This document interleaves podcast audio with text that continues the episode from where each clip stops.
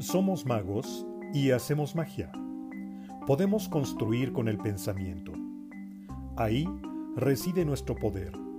Para ejercerlo, se requiere disciplina y el encuentro frecuente entre nuestra pasión y la ejecución. Los sacrificios son actos constantes. Pueden pasar desapercibidos si son realizados con los ojos cerrados, a su discreción. Esa es la magia inherente de los actos sagrados, de la puesta en escena del poder. ¿Construirás el imperio que mereces?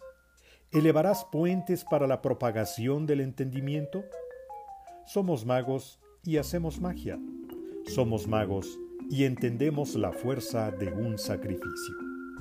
Este es un fragmento del audiolibro Sin Sentido, lectura para la reflexión que propone sentido en tu vida, del autor Gibran Sarkis.